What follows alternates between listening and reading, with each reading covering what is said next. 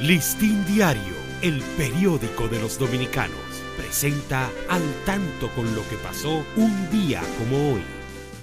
8 de diciembre de 1885 es fundada la Sociedad Filatélica Dominicana de Santo Domingo, siendo el primer presidente Amadeo Rodríguez.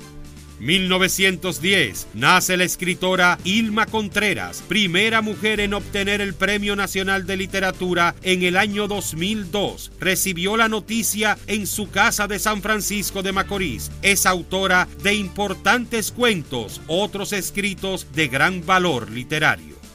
Listín Diario, el periódico de los dominicanos, presentó al tanto con lo que pasó un día como hoy.